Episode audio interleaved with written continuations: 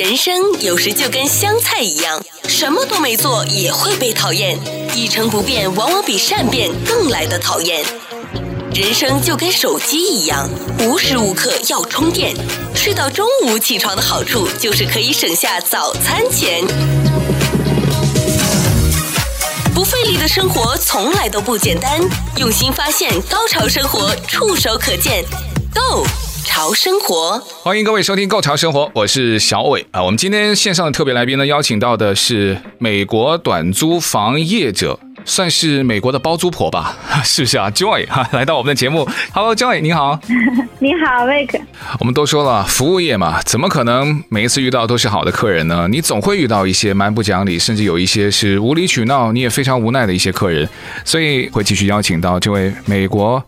奥兰多的包租婆，她作为短租屋的业者啊，经历过最经典的一幕，而且她现在呢也用了一些办法，希望能够尽量避免有一些的客人呢不是不欢迎他，倒是他考虑到成本还有诸多的因素，必须要做一些取舍。所以做了房子短租房以后，我才觉得哇，这个服务业真是太累了，而且不管是你的错还是客人的错，你都要。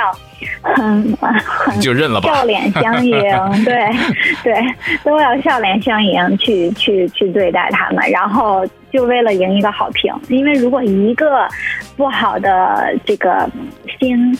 就会影响我们一年的这个 super host，或者影响后面客人去呃订、呃、房。那 Airbnb 对呃评价的管理还是很高的，就有的时候客人可能说了一些不真实的内容，Airbnb 也不会给我们删掉的。这个好像听起来不太公平哎。不公平，但是没办法，所以就说服务业嘛就是这样。那就只能用比例取胜了，那总不会每个人都上来捣乱的。我相信啊，这个客人好的还是偏多了。呃，当然当然，大部分都是好的，有有一些很这几年只遇到一两波不好的，那他们可能就是说想一些 refund 啊，呃，然后你不给他 refund，他才去去去给你写一个 bad review 这样。但是大部分人都是很好的，就比如说有一个长岛来的，他。他在这儿出这个退房了以后，给我们写了一个长篇大论的五星好评。哇！然后呢，对，我们就特开心。然后在 Airbnb 上有我们个呃，就是房东的个人介绍。那么在个人介绍上，一般人都不会去看了。在个人介绍上，我就说喜欢到处旅游啊，吃海鲜什么的。嗯。然后这个长岛客人就给我们自己的这个手机发信息说：“哇，欢迎你来长岛，到我们家玩，然后请你吃海鲜，这样那样。” 然后后来就成了朋友了，很有意思。哇，那如果像这个客人留下好评，当然有一些是主动留下的。呃，我其实也看过蛮多，因为我自己也是 Airbnb 或者这种类似啊 VRBO 短租屋的一个频繁使用者了。有一些的房东也会蛮主动的说啊，那你记得要跟我留下好评哦。你会经常干这种事情吗？我不会直接说给我们留下好评，但是在他们退房的那天下午，我都会有一个呃。标准的信息发出去，就是说感谢你选择我们的房子啊，希望你下次还可以来我们家，就这样。哦啊，但是没有没有去要求一个好评。然后有的我们觉得这客人可能比较挑的时候，嗯、那这个呃信息我可能就不会去发，就是天天。呃，保佑着他，千万别留下任何评价。哦，对，因为我我以为你还会送一些什么小礼物，哎，这么挑剔的客人，我要把你搞定，也不会哈，反而你会可能更少一点去打扰他。其实我们对客人很好的，呃，之前有一个印度的客人，那你知道 Airbnb。住的时候，呃，住之前我们都是会有一些啊毛巾呀、啊、paper towel 啊、呃 toilet paper 类似这些东西吧。嗯。然后呢，都不是因为房子很大，可以住二十多个人，我们不是管够，因为我们不是酒店嘛。但是我会给你一个 startup，然后他就给我发信息说啊，你这个房子里什么都没有吗？还要自己买一些洗碗的、洗洗衣服的东西。啊，我就说，哎呀，算了，你问了，我就我就给你送吧。所以我就拿了一个盒子，里面都装满了。然后他还还觉得不是特别高兴，然后他 check out 了以后还是给我们一个 bad review，所以我就感觉就是说，如果他要想给你差评，你做的到多极致，他都不会给你好评。嗯，虽然你刚才提到就是有可能客人会有不同的一种，怎么说呢？呃，对了，呃，不同族裔的客人，他们都会有一些比较天性吧，我只能说民族天性，嗯、但。但我又好奇，房子里面像这种洗碗液啊，或是什么东西，你们不是应该是要常备的吗？这个几乎是属于消耗品啊。常备的，对，但是嗯，每一个里面都有一瓶，但是我们不是无限供的。对吗？就是像酒店，哦、你比如说洗发液呀、啊，这个没有了，你给我送一下来，那、嗯、前台很快就给你送过来。但是，一般民宿都不会是这样。哦，你一开始提到那黄石公园那边有一些民宿还是公司管理，但是呢是呃也是客人呃就是房东自己买的房子嘛。对。他如果是这种像 resort 或者分时度假这种，他也可以拿来在 Airbnb 上租。嗯。那么这种有。有规模的小区或者有规模的度假村，它可能是一个不同的管理方式。但是像我们这样民宿的话，呃，是不一样的。但是客人有要求，我们都会多给啦。这个 这个其实都花不了多少钱，嗯，是吧？不费力的生活从来都不简单，用心发现，高潮生活触手可见，Go 潮生活。其实我刚才有换位了，就假如我是刚才你提到的那位客人，原来有用完了，我然后要求了，你还这么快送过来的，其实我是心存感激的。不知道是不是我心地太好，还是我可能人比较善良，但我就觉得啊，这个还要投诉，我觉得还要。多夸他两句呢，所以就不同的人有不同的一种反应，呃，非常有趣啦。因为做这种就等于是服务也，非常的不容易。我们今天呢线上邀请到的特别来宾呢是美国短租房业者 Joy 啊，我就称呼他叫奥兰多包租婆，因为他有多栋的物业在一个小区里面，而且做的非常的有心得。那我们刚才有提到的，就包括现在短租市场在疫情前遇到了一些问题，可是熬过头之。后呢，在这个市场相当的火爆，有人还跟我说啊，现在这个短租市场啊，钱啊都是在地上随便捡哈。当然这个有点夸张，呃，就有有这种情况吗？现在就是觉得在回想在疫情前的时候，呃，当时最难熬的是哪一关？最难熬的就是在呃大家都要在家里待着，不允许出门的时候，不知道这个疫情会持续多久。我觉得这个一眼望不到头的。投资是比较呃让人忧伤的，但是从去年三月吧，三月底，呃，把所有的 booking 给取消了以后呢，到二零二零年的暑假，就是完全不同一片天地了。去去年暑假的租金和出租率就已经。比二零一九年还要好。嗯嗯，那你是属于那种比较好的这个房东吗？你如果被这个客人说啊，我不能来，我要取消了，你是全款退还是怎么样？嗯，疫情前的吗？疫疫不是疫情期间是必须退。哦，必须退，这个公司是规定你们必须退。对，Airbnb 他会直接就给你取消。那在疫情期间，包括现在，如果你说我是因为疫情来不了的话。只要你说，我们就必须得退。那如果因为其他原因的话，那就要看这个房子它的退房制，这个退房要求是什么？像我们，因为我们规模比较小，如果他临时说不来了，我们可能临时就找不到客户。那我们的退房就会退房政政策呢，就会做到比较严格的，就是。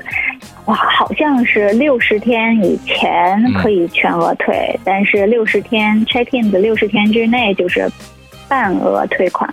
嗯，所以钱好赚，听起来啊，那但实际上其实有很多操作上面的挑战。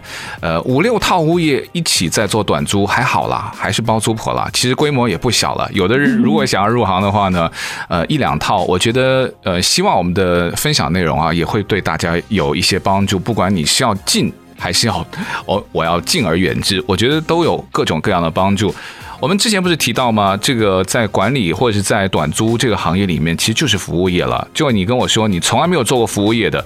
服务业就算是一个蛮低低三下四的工作，就啊，你刚刚也提到，呃，反正客人总是对的哈，那我们就竭尽所能就取悦客人。嗯、跟我们分享一下吧，跟这么多年你的一些客人打交道的经验，呃，是有什么样的必须要避免的东西，或者说啊，有什么你肯定要做，不能不做的？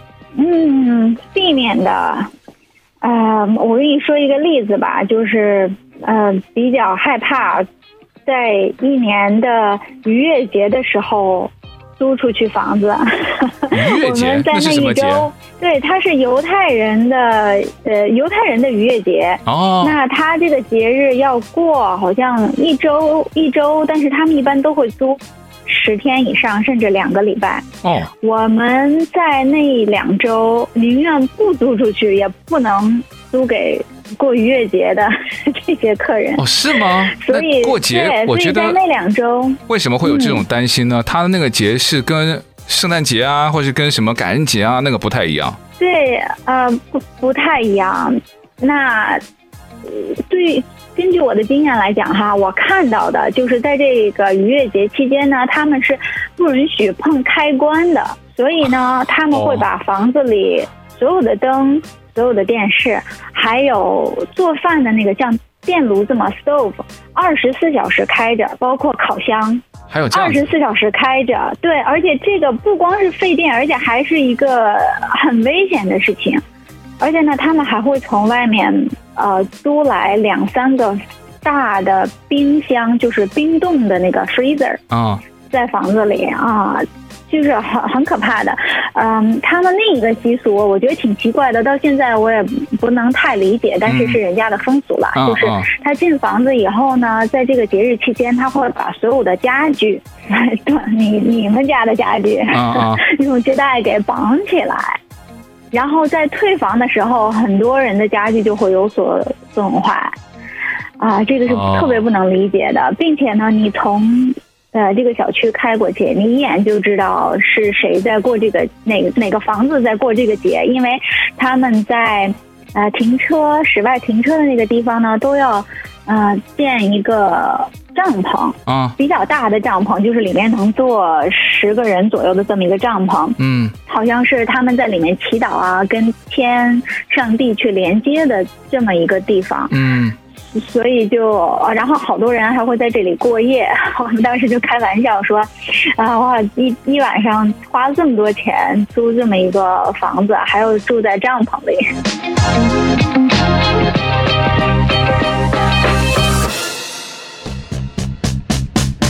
有些人明明活着，但就是爱已读不回别人的信息。天气可以影响心情，但心情无法改变天气。喜欢的梦落枕了也要把它做完。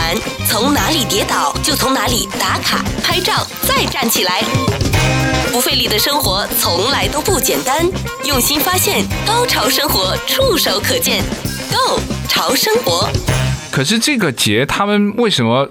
就是你以前遇到的客人，他们都是在外面租短租屋去过这个逾越节，是吧？对，因为他们的自己家的房子可能比较小吧，或者呃，很多人都是从纽约开车下来过这个节，哦、因为那边的犹太人多一些嘛。嗯，呃，他们就会下来。那我知道一开始他们是在酒店里租很多房间，嗯，嗯呃，过这个节。后来呢，奥兰多的短租屋，因为也是近近近十年以内吧才兴起的，嗯，嗯，所以他们觉得哦，这样一个方式不错，因为他们每家的人口又多。呃，可能一家有十几个孩子这样，而且很普遍的，一家十几个孩子，所以他们就会到这个地方租，呃，并且他几个朋友会租同一条街上的房子，然后呃，在某一家的车库里，他们会租很多椅子，大家在那儿啊一起祈祷啊，啊上课啊什么的。嗯，呃，我就顺便也 Google 了一下啊，逾越节是犹太人的一个节日啊。这个节日呢是要纪念上帝在公元前一五一三年拯救以色列人，让他们脱离了埃及人的奴役，并且获得自由的一个呃，算是就是犹太人他们的宗教节日了。所以刚刚就你提到的这个，呃，也算是给你上了一课。我就觉得啊，各地的。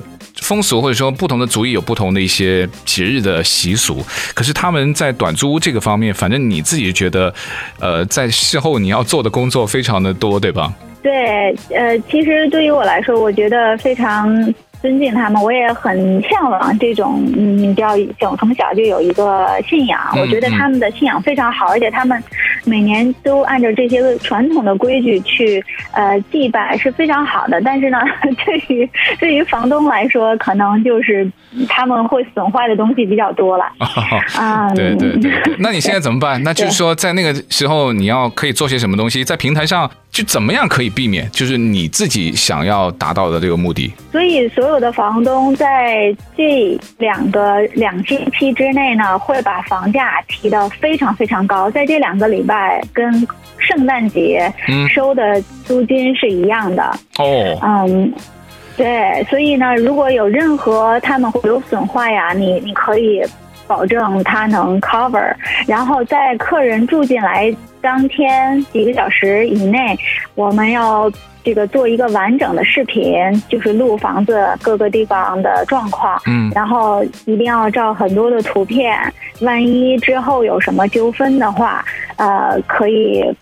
Present 给银行也好啊，Airbnb 也好，不过啊、呃，这也是个别的例子了，他们会损坏，但是对对对呃，对于我们来说，现在还没有遇到过任何损坏房子的事情。哦，不过去提高这个价钱门槛，那万一人家还真的愿意付，那你也没办法。所以说，明年 二零二二年，我们还真有一个从纽约来的犹太人，然后租了两周。那对对啊，所以在他来之前，我们会。照很多的图片，哎，到时候我就想，这这个也是一个挑战了。但当然，这种啊、呃，像啊以色列人，他们可能现在已经选择去短租屋去过他们的这个逾越节。那你在过往这么多的一些客人当中，还有什么一些经验？那你可能要去做的东西呢？多做一点，或者是你肯定做了不会吃亏的东西。嗯，我觉得作为一个好的房东。呃，说房东吧，还是管理者，在 Airbnb 上，我们有一个嗯 status 叫 Super Host，就是超级房东。嗯、那么我们现在已经做到了超级房东。哦、怎么做到？啊，你要呃有好几个评价呃。呃，这个条件你必须要一年租出去一百天以上，然后星级总分是五五分嘛，你的星必须在四点八分以上，嗯，一保持一年的状态才可以到 super house。所以我们现在是，那我觉得做到第一就是你要房子要保持很干净、很好的质量、很好的状态。嗯、第二呢，就是你一定要及时回复客人的信息，像很多。呃，可能是下面有很多房子啊，或者管理公司去管理，确实就不如我们自己管理的这么亲力亲为。嗯，那第三呢，就是第三就是有的时候还是要在房子里搁一些像红酒啊，或者当地的橘、佛罗里达的橘子呀，什么一些小的贺卡。我觉得就是你把它做到非常的，呃。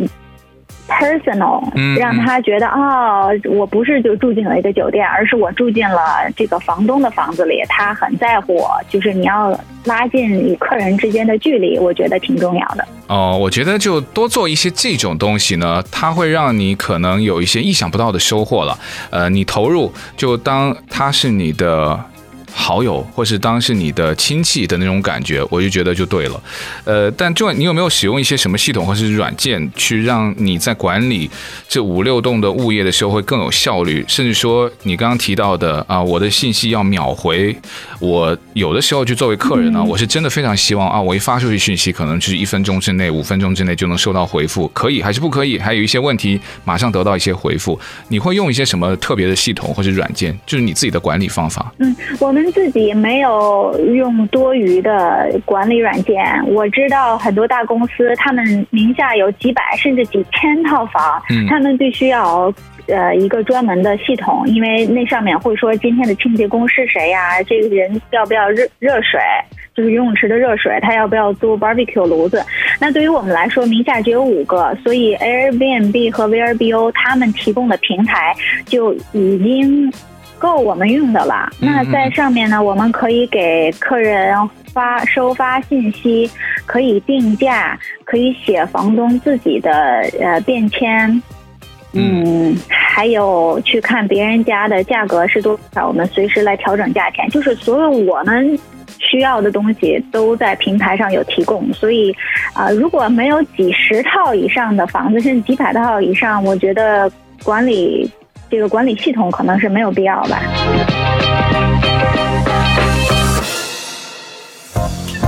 不费力的生活从来都不简单，用心发现，高潮生活触手可见 Go 潮生活。我们今天线上邀请到的特别来宾呢，是美国短租房业者，嗯，他目前身处呢是在佛州啊，在奥兰多这座的城市，他拥有五套的一个小区里面的物业。那会不会对于经营者，就比如说你，呃，要有一点像这种。二十四七的感觉，就是可能觉也睡不好，需要投入到这这种程度吗？